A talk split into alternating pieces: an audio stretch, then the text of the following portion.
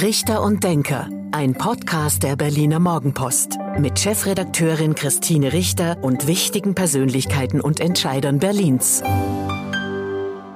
Hallo und guten Tag. Herzlich willkommen zum Podcast Richter und Denker der Berliner Morgenpost. Mein Name ist Christine Richter. Ich bin die Chefredakteurin der Berliner Morgenpost und heute denkt mit mir Pfarrer Martin Germer von der Gedächtniskirche in Berlin. Guten Tag, Herr Germer. Guten Tag. Schön, dass Sie zu uns gekommen sind. Sehr gerne. Es ist ein großer Einschnitt. Sie gehen in den Ruhestand.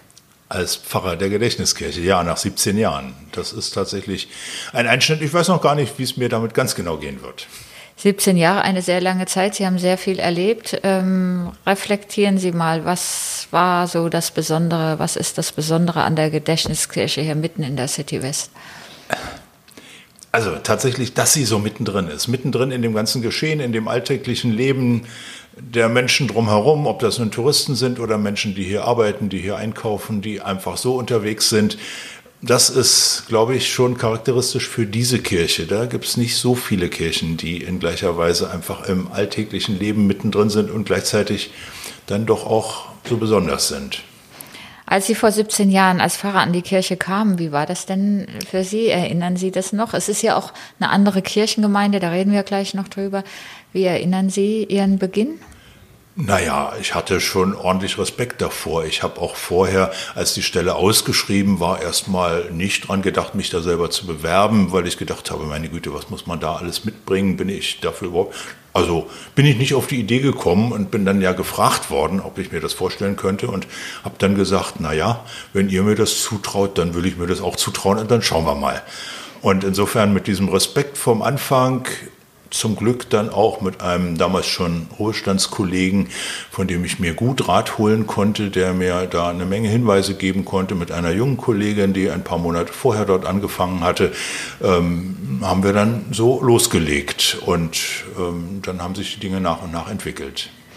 Es gab viele Herausforderungen. Eine ist beispielsweise, dass die Gemeinde ja nicht so viele Mitglieder hat, sondern eine der Kirchen ist, die von sehr vielen Menschen besucht werden, also ähnlich ähm, wie auch im Dom. Mhm. Ähm, viele Touristen kommen hin, auch viele Berliner aus anderen Stadtteilen. Wie handeln Sie das?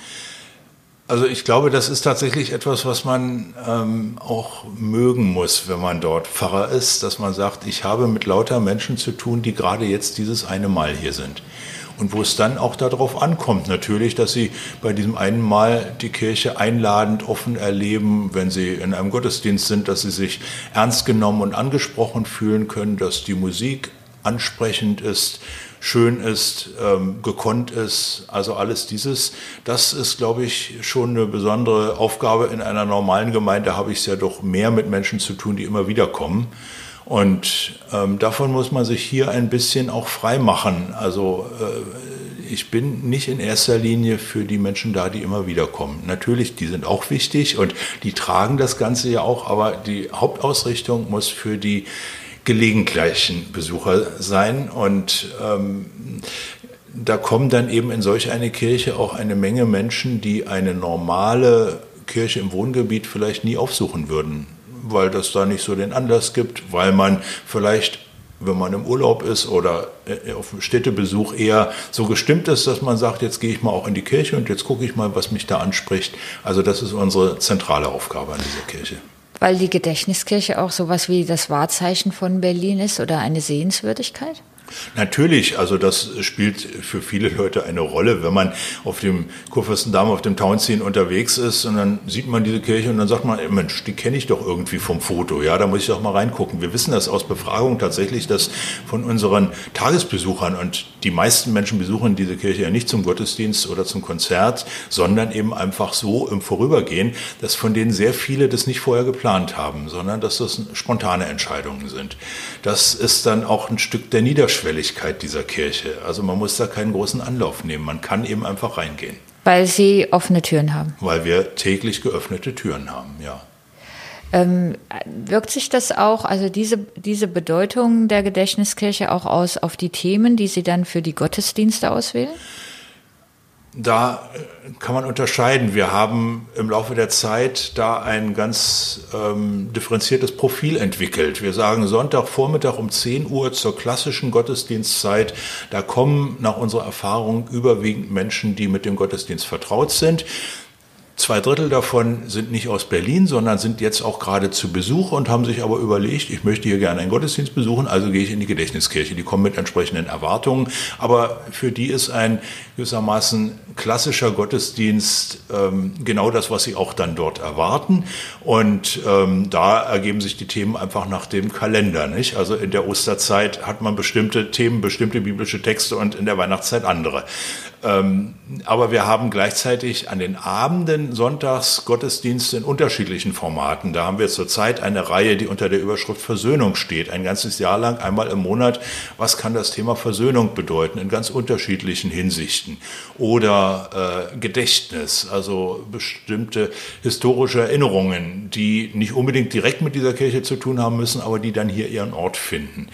Ähm, das sind also ganz andere Themen. Und was mir in dem Jahren, die ich hier war, immer ganz besonders am Herzen gelegen äh, ist, sind Gottesdienste mit ähm, besonderen, mit anderen Organisationen. Also zur Grünen Woche habe ich viele Jahre immer im Januar einen Gottesdienst gemacht, den ich mit Junglandwirten zusammen vorbereitet habe, mhm. aber wo auch ähm, Spitzenvertreter des Bauernverbandes, aber auch von anderen Landwirtschaftsorganisationen dabei waren. Also das war dann etwas Begegnung zwischen Kirche mitten in der Stadt und Menschen, die auf dem Land dafür sorgen, dass wir täglich Essen haben. Ne? Und ähm, mit all den Fragen, die heute Landwirtschaft äh, auch umtreiben, die äh, für Menschen, die in der Landwirtschaft tätig, äh, tätig sind, existenziell wichtig sind.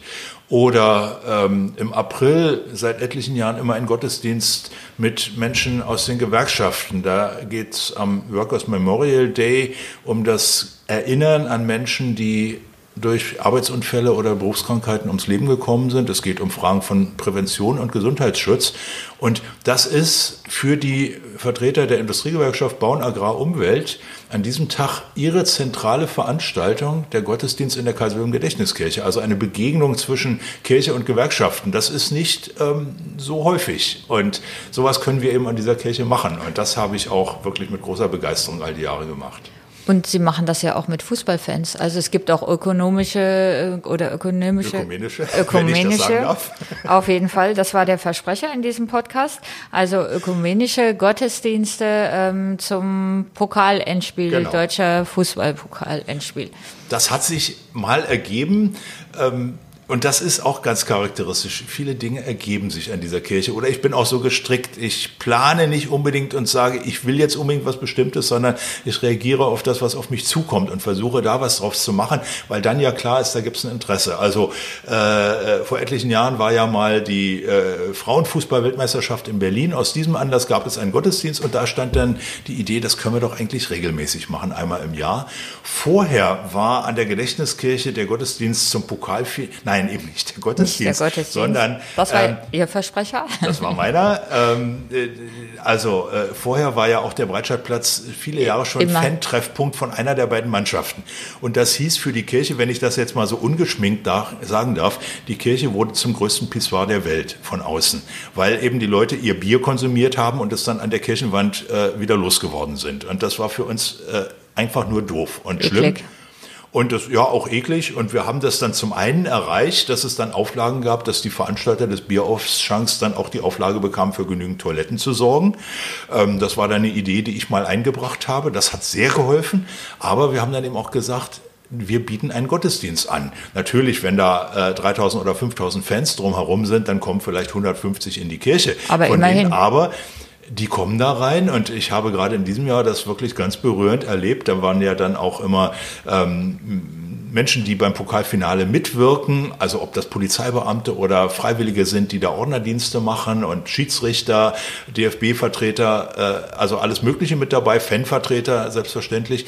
Und eine der Freiwilligen hat gesagt, Mensch, das war jetzt wirklich mal ein Gottesdienst für mich. Ich bin ja aus der Kirche ausgetreten. Ich verbinde damit ansonsten überhaupt nicht viel. Aber heute war es mal richtig für mich. Und ähm, das heißt jetzt nicht, dass die äh, äh, Frau jetzt dann demnächst äh, da bei ihrer Gemeinde anfragen wird, ob sie wieder Mitglied werden kann. Das haben würde ich erreicht. jetzt nicht unbedingt erwarten, aber es hat sie in dem Moment erreicht und sie nimmt einfach einen positiven Eindruck mit. Und ich glaube, das müsste unser größtes Ziel sein, dass wir Menschen positive Eindrücke vermitteln und das Gefühl, nicht nur hier komme ich vor, hier werde ich ernst genommen, sondern hier werde ich dann auch in einer Weise ernst genommen, die mein eigenes Leben mit Gott in Verbindung bringt. Haben Sie darüber Erkenntnisse, ob die Gedächtniskirche so als City-Westkirche wahrgenommen wird oder ob auch die Menschen aus ähm, dem Ostteil der Stadt ähm, schon mal hierher kommen und mal einen Gottesdienst besuchen, die Kirche selbst besuchen?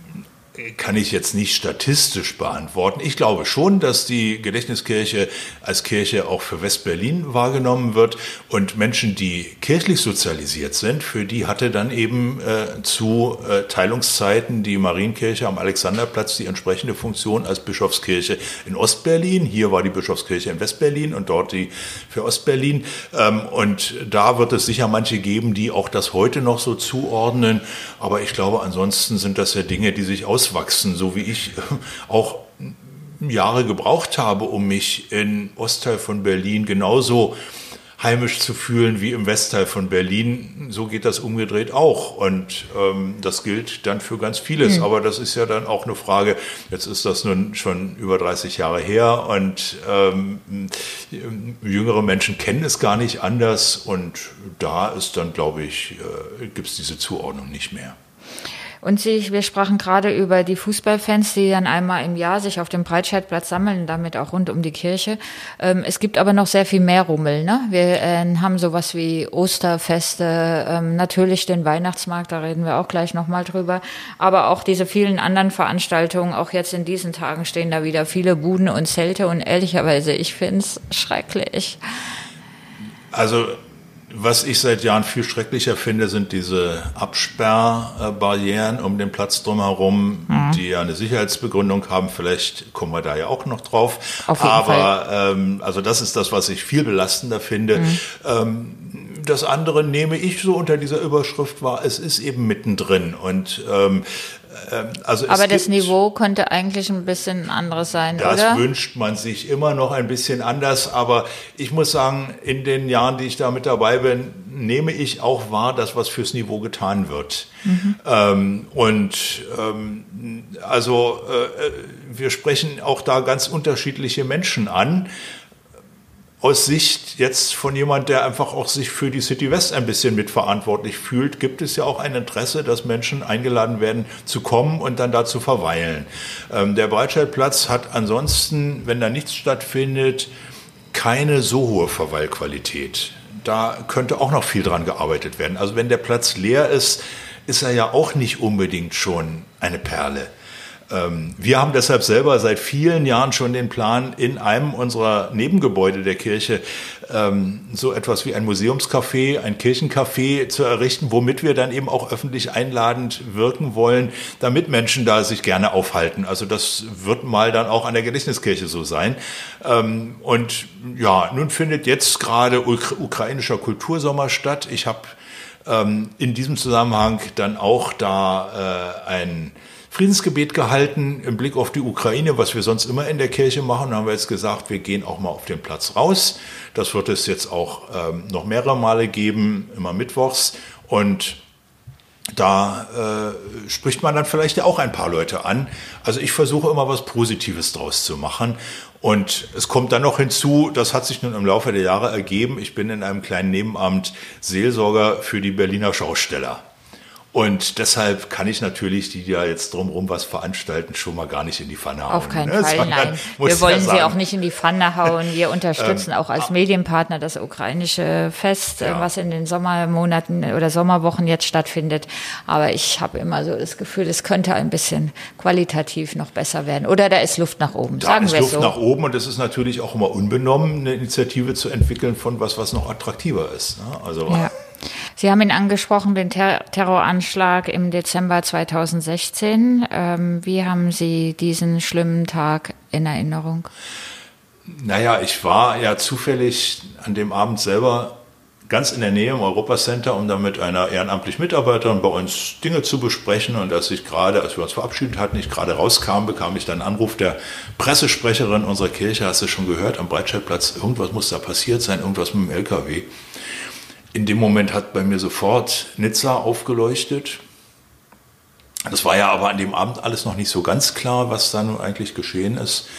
Ich hatte das Glück, würde ich dann doch sagen, dass ich nicht mehr die Möglichkeit hatte, ganz in die Nähe des Geschehensortes zu kommen. Also insofern das Schreckliche, die äh, verletzten Menschen und die getöteten Menschen nicht selber sehen musste, das habe ich dann erst an dem Tag danach dann nach und nach erfahren. Aber ich traf eben dort gleich schon mehrere von den Schaustellern, die bei dem Weihnachtsmarkt gewesen waren, die nun außerhalb der Absperrung auch waren und die mir dann eben erzählt haben, was da geschehen ist und ihre Fassungslosigkeit. Und mein Part war es dann erstmal einfach nur zuzuhören, ein bisschen nachzufragen und ja, Gelegenheit zu geben, das, wozu man schon in der Lage ist zu reden, das auch zu sagen und so. Und dann haben wir überlegt, was müssen wir jetzt tun, wie geht es die nächsten Tage. Und dann war meine Aufgabe dann auch zu sehen, die Menschen, mit denen ich kirchlich zusammenarbeite, zu informieren, ähm, zu planen, wie gehen wir den nächsten Tag an und ja, nach und nach uns dafür bereit zu machen, dass wir so gut wie möglich dann für die Menschen da sind, die kommen und die mit ihrer Erschütterung, ihrem Schrecken, ihrer Trauer ähm, einen Ort brauchen, wo sie damit vielleicht aufgefangen werden. Wir haben dann zugesehen, dass immer Menschen da waren, die für seelsorgerliche Gespräche bereitgestanden hätten.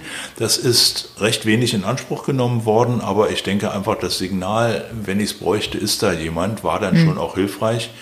Und rückblickend würde ich heute sagen, also wir haben diese Aufgabe als Kirche, glaube ich, gut angenommen. Es gab wichtig. auch einen Gottesdienst mit aber Vertretern von allen genau. Religionsgemeinschaften. Genau. Das ist dann auch ganz schnell entstanden. Am nächsten Abend schon, am Dienstagabend war dann dieser Gottesdienst, der dann im Fernsehen übertragen wurde und auf die Weise auch eine große Wirkung gehabt hat mit Vertretern, Vertreterinnen verschiedener Konfessionen und Religionsgemeinschaften, also eben auch zwei muslimischen Vertretern, einem Rabbiner mit dabei, alle auch in ihrer jeweiligen ähm, Kleidung erkennbar. Was auch nicht ganz unumstritten war, zumindest was die muslimischen Vertreter. Naja, da gab es dann im Nachhinein so ein, so ein bisschen Fragen. Man hat eben erstmal auch ähm, aus, aufgrund von bestehenden Kontakten ähm, das ja sehr schnell äh, auf den Weg gebracht.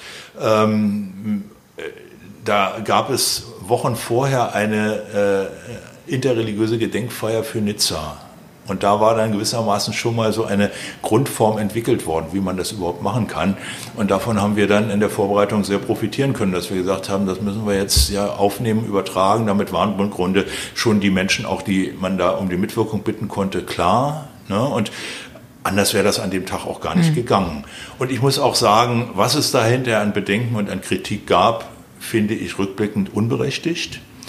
Äh, beide Imame, die dabei mitgewirkt haben, machen aus meiner Sicht und inzwischen auch begründeten Kenntnis eine gute Arbeit hier in Berlin, auch im Sinne von interreligiösen Dialog und von Integration und Hilfen an ihre jeweiligen Gläubigen in ihren eigenen Moscheegemeinden, auch in Berlin, ähm, sich zu Hause zu fühlen. Also das sind keine Vertreter eines Islam, der sich in Sonderwelten zurückzieht. Und von daher, ja, also finde ich auch im Nachhinein, das haben wir tatsächlich alles richtig gemacht, obwohl ähm, man da überhaupt gar nicht so schnell ja alles nochmal checken mhm. konnte, sondern das musste ja dann einfach funktionieren.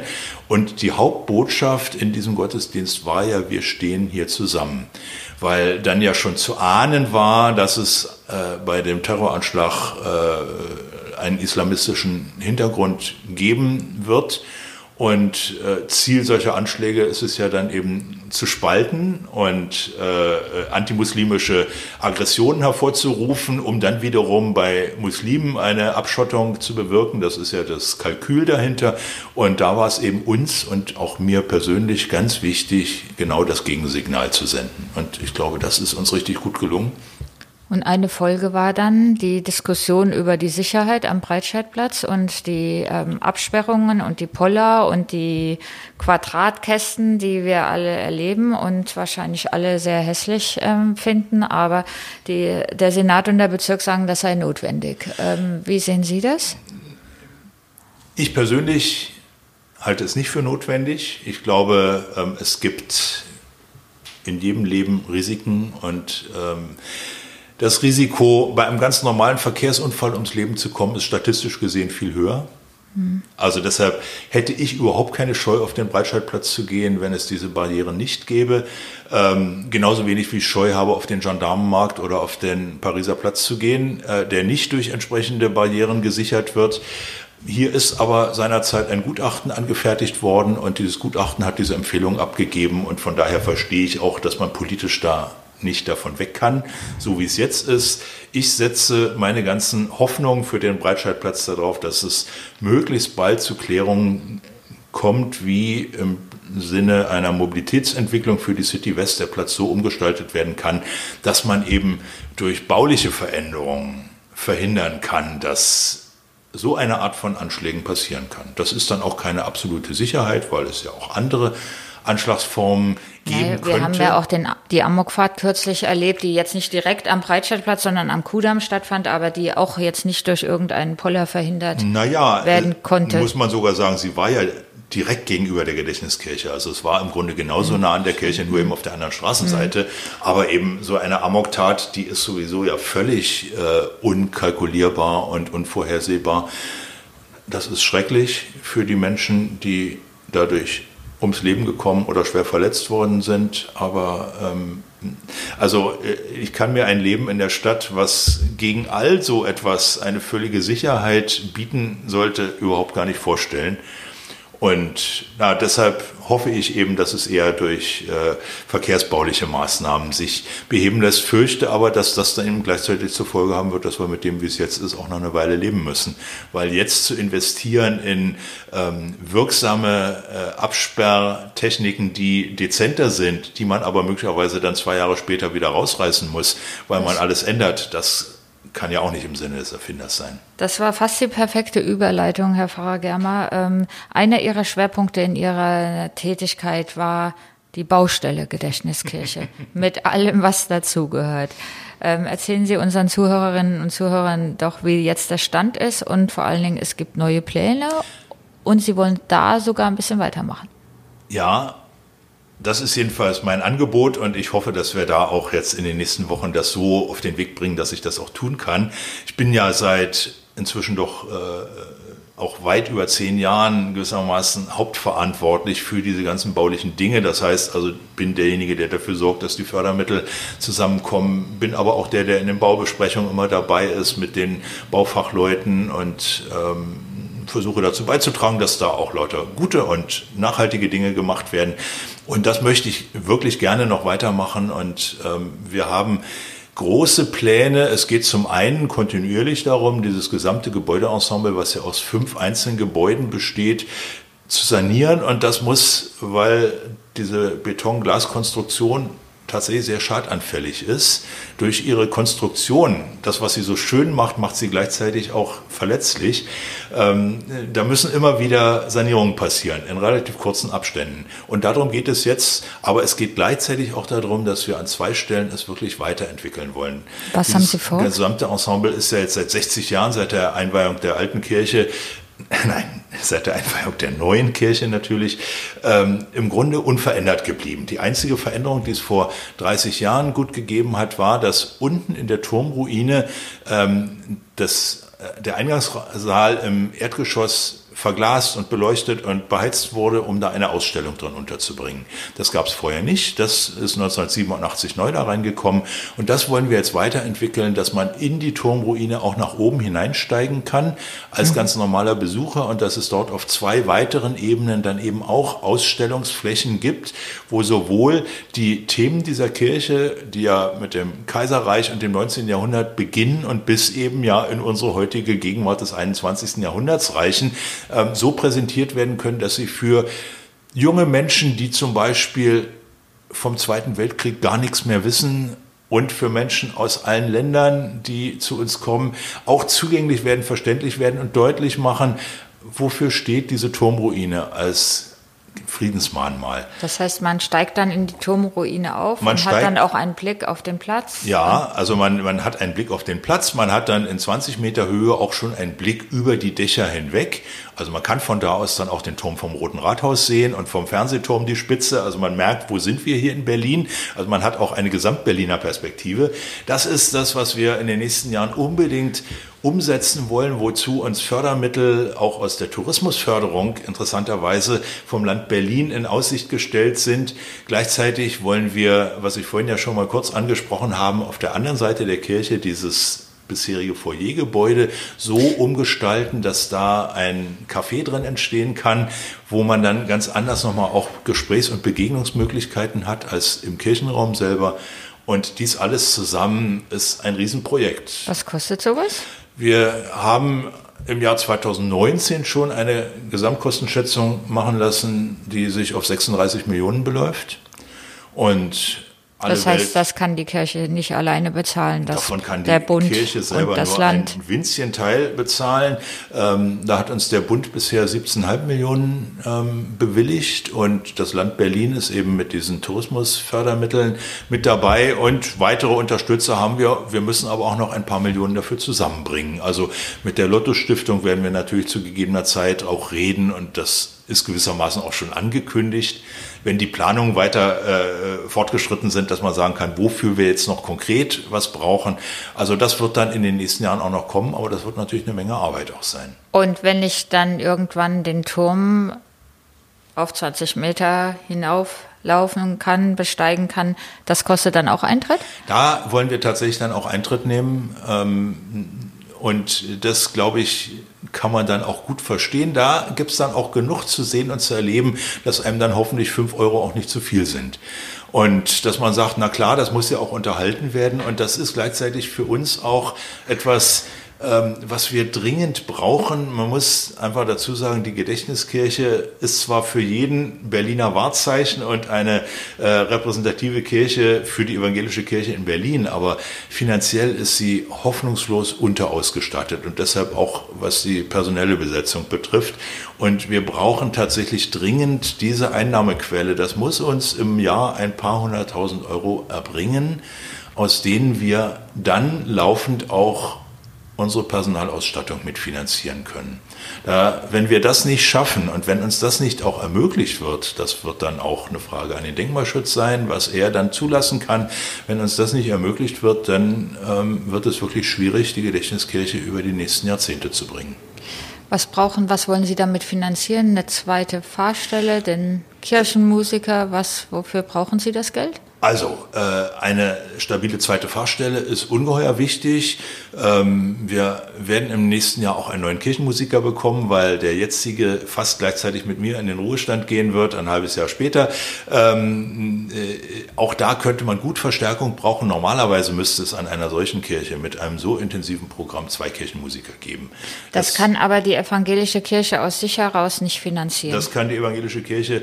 Oder will wie nicht. Sie, ähm, ich würde sagen, sie kann es nicht, so wie sie strukturiert ist, ähm, hat sie nicht die Instrumente, die Finanzierungsinstrumente, um jetzt an einer einzelnen Kirche auf Dauer ähm, so eine Zusatzfinanzierung zu leisten, sondern da müssen wir schon sehen, so wie es der Berliner Dom ja auch tut, der eben ja seit Jahrzehnten schon äh, Eintrittsgeld nimmt und dadurch überhaupt nur erhalten werden kann, müssen wir eben auch sehen, wie wir unser eigenes Einnahmepotenzial erschließen.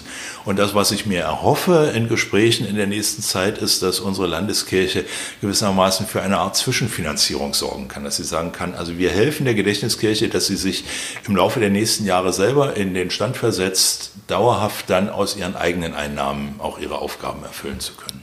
Wir als Berliner Morgenpost sind ja auch schon sehr eng mit der Gedächtniskirche verbunden und da sind wir ja auch hier in der City West. Ähm, wie ist denn die Spendenbereitschaft ähm, für, für Sie jetzt nicht persönlich, sondern für die Kirche? Ich kann da vielleicht auch wirklich mal Dankeschön sagen für die Das Unterstützung durch die Berliner Anlass. Morgenpost. Aber das sage ich auch gerne, weil das äh, ohne Partner, die dann auch helfen, die Themen äh, bekannt zu machen, äh, können wir es ja nicht erreichen. Wir haben ähm, eine ganze Menge Menschen, die uns freundlich verbunden sind, die immer wieder spenden. Es gibt viele Einzelspender. Das ist ähm, sehr respektabel, ähm, aber das sind natürlich nicht automatisch die Großspenden, die man bräuchte. Also um jetzt auf Millionen zu kommen, hm. ähm, kommt man mit Einzelspenden nicht so weit. Die Einzelspenden, das summiert sich auf zurzeit irgendwas zwischen 150 und 200.000 Euro im Jahr. Das ist ein ganz wichtiges Zeichen, weil das wiederum anderen Geldgebern, die nun auf äh, Fördermitteltöpfen sitzen, signalisiert, ähm, da gibt es auch ein echtes Interesse dahinter. Und das ist jetzt nicht nur äh, die Gedächtniskirche selber, die das möchte, sondern da äh, sind die Menschen in Berlin und deutschlandweit und auch über Deutschland hinaus daran interessiert. Ähm, und insofern bin ich sehr dankbar und froh über dieses ähm, regelmäßige Spendenaufkommen. Das hängt ja auch immer davon ab, was kann man gerade präsentieren. Im Moment sammeln wir für das blaue Glas. Das werden wir noch viele Jahre weiter tun, weil wir da auch noch viele Jahre brauchen werden, bis da die Sanierung erfolgt ist. Das kann man wunderbar zeigen und vorführen. Wir haben vor einiger Zeit angefangen, auch Führungen in den Glockenturm anzubieten. Das ist eigentlich der tollste Ort, um das leuchtende Glas zu erleben. Und das kann man ganz exklusiv bei Führungen erleben. Da können wir jetzt nicht Besucher einfach so reinlassen. Lieber Pfarrer Germer, das war fast schon das Schlusswort, aber zum Ende dieses Podcasts gibt es immer ein kleines Spiel, wie ich sage, nämlich ich gebe Ihnen zehn Sätze vor, die Sie bitte spontan vervollständigen, damit unsere Zuhörerinnen und Zuhörer Sie auch noch ein bisschen besser kennenlernen. Auf los geht's los. Mein Lieblingsort in Berlin ist? Ganz einfach der Ludwigskirchplatz. Ich wohne da um die Ecke und ich finde es wunderschön da. Das Schönste an der Gedächtniskirche ist? Das blau leuchtende Glas und die Farben da drin. Ich freue mich auf den Ruhestand, weil ich dann tatsächlich auch öfter mal freie Wochenenden habe, wo ich ein bisschen was unternehmen kann und weil ich auch hoffe, dass ich in den nächsten Jahren nicht nur mich um das Bauliche weiter kümmern kann, sondern dass ich alles das, was ich über die Gedächtniskirche und ihre Geschichte inzwischen weiß, auch mal so aufschreiben kann, dass es veröffentlicht werden kann. An den Berlinern mag ich? Direktheit und loses Mundwerk. Die City West braucht vor allem eine gute Weiterentwicklung in all den Dimensionen, dass Menschen dort gerne leben können, egal ob sie da wohnen oder arbeiten oder zu Besuch sind. Mein Vorbild ist? Ui. es gibt eine Menge Menschen, die mich auf die eine oder andere Weise beeindrucken und wo ich dann denke, da kann ich mir eine Scheibe abschneiden. Aber ein direktes Vorbild wüsste ich nicht zu nennen. Die evangelische Kirche braucht Reformen, weil? Weil sie natürlich immer wieder neu auch sehen muss, wie können wir Menschen ansprechen, wie können wir Menschen binden, wie können wir aber auch unsere Strukturen so weiterentwickeln, dass wir nicht in ähm, alten Verteilungsmustern äh, gefangen bleiben, die uns handlungsunfähig machen. Kennenlernen würde ich gerne einmal. mein nicht vorhandenes Vorbild. Kennenlernen würde ich gerne einmal. Auch da bin ich wunschlos glücklich. Ich lerne so viele Leute ständig kennen, dass ich mich da gerne überraschen lasse. Vom Berliner Senat wünsche ich mir verlässliche Unterstützung tatsächlich weiter für die Kaiser Wilhelm Gedächtniskirche und ähm, dass man nicht darauf vertraut, dass es sich auch schon von selber regeln wird. Und schon der letzte Satz. Vermissen werde ich? Tatsächlich die Möglichkeit, an der Gedächtniskirche regelmäßig Gottesdienste halten zu können. Vielen Dank, Herr Pfarrer Germer. Das war der Podcast Richter und Denker der Berliner Morgenpost. Mein Name ist Christine Richter. Ich bin die Chefredakteurin der Berliner Morgenpost. Und heute hat mit mir gedacht Pfarrer Martin Germer von der Gedächtniskirche. Vielen Dank. Danke Ihnen. Das war Richter und Denker. Vielen Dank fürs Zuhören. Schalten Sie nächste Woche wieder ein zu einer neuen Folge mit Berliner Morgenpost Chefredakteurin Christine Richter.